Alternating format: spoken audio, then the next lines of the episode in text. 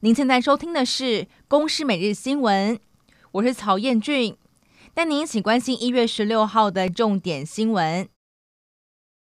在总统大选过后，南太平洋岛国诺鲁选择和台湾断交，转向中国。美国国务院表示，这是令人失望的决定。台湾是可信赖的伙伴，会持续深化和台湾合作。AIT 主席罗森伯格也在台召开记者会，重申美国对台政策不变。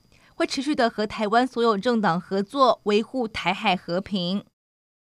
国防部发布共机动态，从昨天上午六点到今天上午六点，共侦获共机十五架次，共建三艘次，持续在台海周边活动。昨天下午两点多，还侦获一枚中国的空飘气球。空军也更新了共军的海空动态示意图，取消各机型的航机图，但新增共机的起飞基地以及共机和台湾本岛的距离。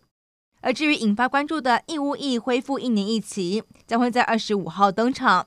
八周入伍训练纳入五百公尺障碍、夜间射击、手榴弹实弹投掷。国防部表示，役男新训的期末检测不合格，将留训一周补训。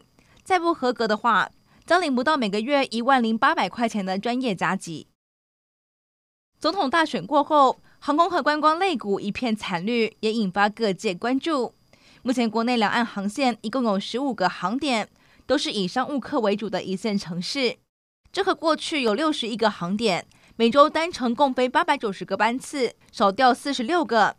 有学者认为，虽然三月一号开始国人就可以组团前往中国旅游，但是在中国没有把台湾列入到旅游地区的情况下，航空公司基于考量，想要增加新的两岸航点，机会就不大。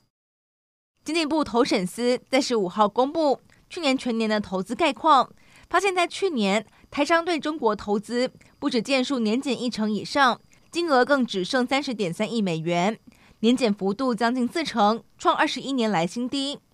而另外，南韩政府宣布将携手三星和 SK 海力士投资四千七百二十亿美元，要在首尔打造半导体超级聚落，似乎有意和台湾较劲。但专家认为，观察目前的全球市占率，台湾依然具有优势。日本石川县在元旦发生强震，统计到现在有两百二十二人死亡，一千零二十九人轻重伤。日本政府在昨天上修了因为海啸所导致的淹水面积达一百九十公顷，相当于四十座东京巨蛋。而卫福部统计，日本能登半岛赈灾专案募款已经有三亿九千两百一十九万多元，专户将开设到十九号。民众可以把握机会提供协助。北极风暴正侵袭美国，全美有八成地区处于摄氏零度以下。